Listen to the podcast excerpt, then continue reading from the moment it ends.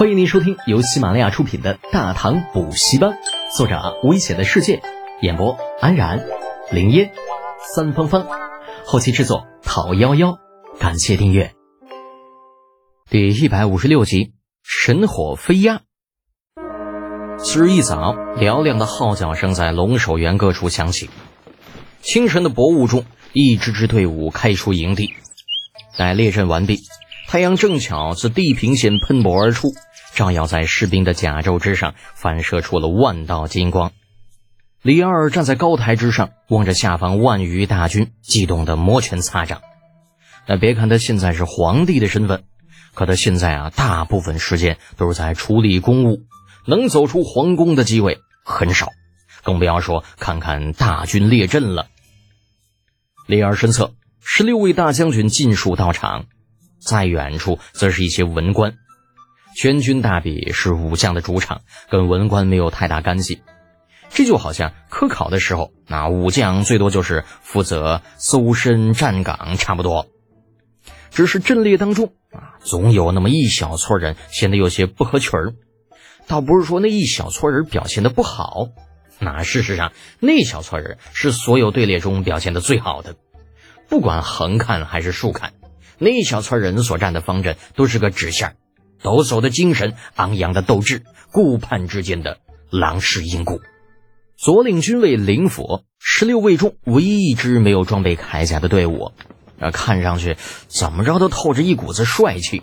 比起那些穿着扎甲、尘风中依旧大袖飘飘的其他士兵，这一比，嗯，算了，没法比。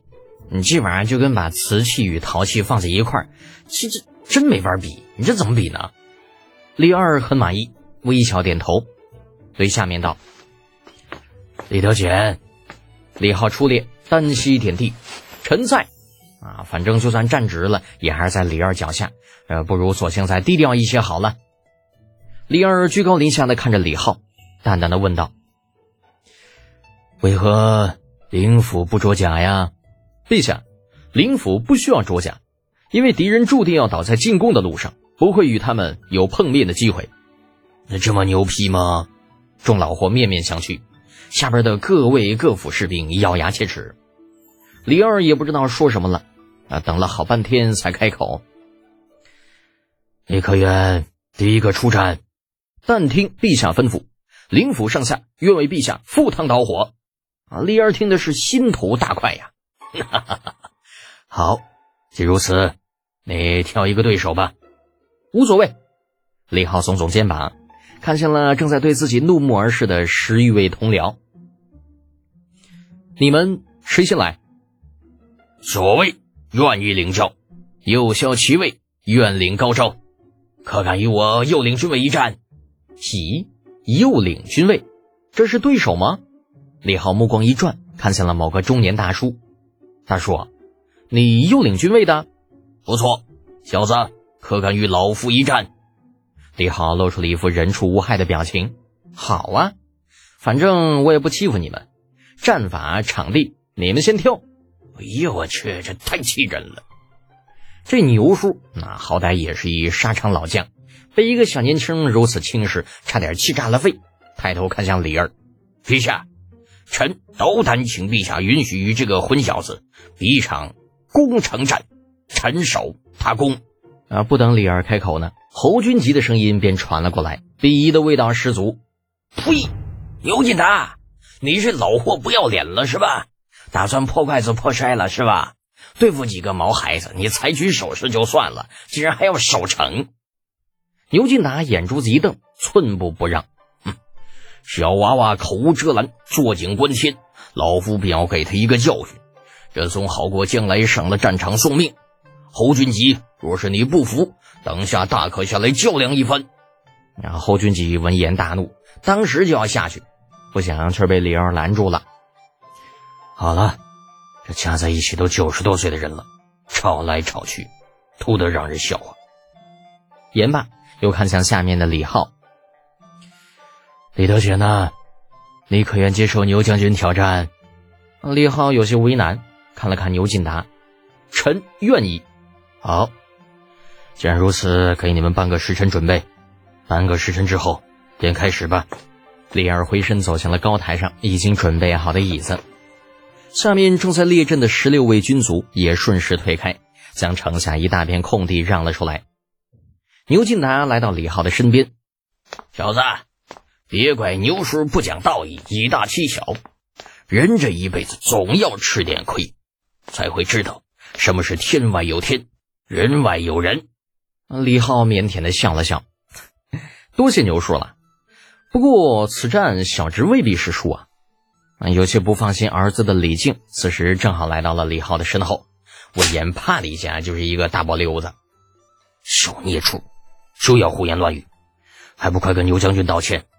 啊！李浩被打的鬼叫了一声，回头一看自己老爹，当时也没了脾气，朝牛进达拱了拱手：“嗯，牛叔叔，那个我不是故意要赢你呢，那实在是仗着武器之力，这实际真要打起来。”呃，小侄未必是您的对手，呃，还请牛叔不吝赐教。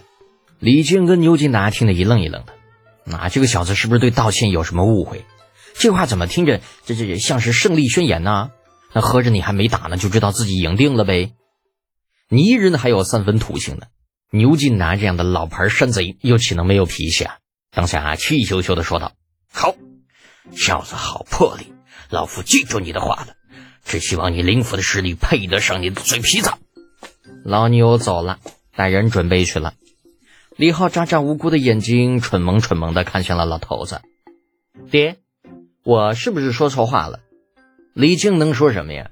说出去的话，如同泼出去的水，这玩意儿收是收不回来了。拍了拍李浩的肩膀，颓然说道：“努力吧，别输得太难看。”啥意思？老头子啥意思啊？长他人志气，灭自家威风呗！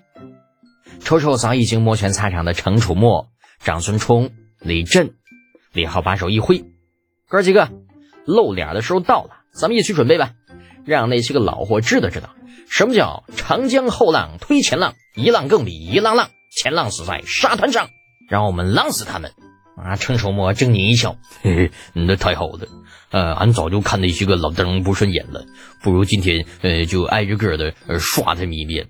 少说废话，快去准备！少说废话，快去准备！工程体准备好了没？别到时候登城再出问题。放心吧，早准备利索了。相比于负责器械和远程攻击的李振与长孙冲，那程楚墨的任务轻松许多，也不需要怎么准备。而说话的功夫，两百来人已经带着五架长约两丈的梯子排好了队形。另一边，长孙冲与李振二人则是推出了二十架造型古怪的车子，站到了程楚墨那支队伍的前面。整个过程不超过两刻钟。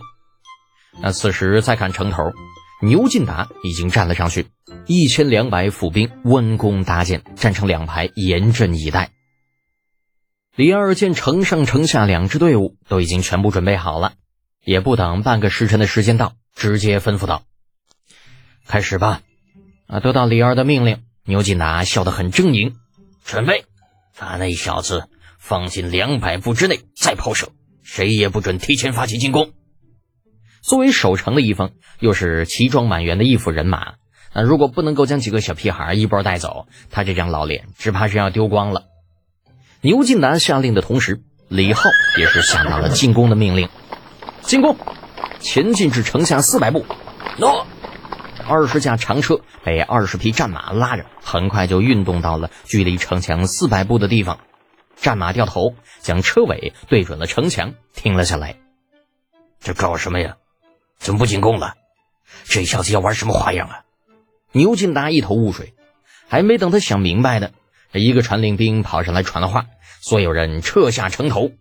牛进达当时就炸了：“他去娘贼，凭什么撤呀？老子这仗还没打呢，作弊也不能这么搞吧？”这传令兵被骂得抬不起头来，委屈的说道：“呃，不是，牛将军呐，您听我解释。呃，刚刚小李将军说了，呃，他那边的武器威力太大，让我们用之前准备好的草人替代你们，否则会出现误伤。”牛金达把那眼睛一瞪：“威力大又怎么了？”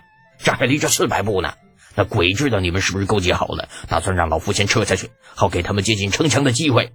哎呀，没有，真的没有啊！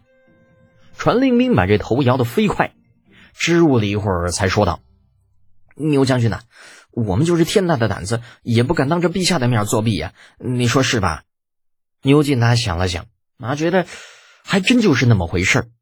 可是看看丞相，老牛又有些纳闷了：四百步，这不扯淡呢？就算你拉来的全都是八牛弩，又能如何呢？难道四百步的距离还能把这城墙给射穿了不成啊？这玩意儿可是混凝土的。但是最终，牛进达还是带着准备了半天的府兵撤了下去。尽管心中不满，但命令就是命令。远处看台上看热闹的老货们面面相觑，搞不清楚为什么牛进达会撤下来。难道这是要作弊吗？这绝批不行啊！李二同样是眉头紧皱。这一次的军演说是从实战出发，可实战军演到底是怎么回事，他也不知道啊。啊，看着左领军卫撤了下来，有些不明所以的看向距离自己较近的李浩一方。但见得林福此时已经将马车上覆盖的东西撤了下去，啊，露出了车上一件件黑乎乎的三角形的东西，一个两个猥琐的笑着，似乎在等待什么。又过了片刻。城头上一面旗帜挥了几下，一千两百只草人被立了起来。啊，坐在李二的位置，看不清城头有些什么，只是影影绰绰看到了一些影子。惊疑不定的情况之下，不自觉地站了起来。城下，长孙冲与李振对视了一眼，互相比了个请的手势，客气地谦让了一会儿，这才同时来到了那些马车中间，各自举起手中的一面小旗冲锋。神火飞扬准备。三、二、一，放！本集播讲完毕，安然感谢您的支持。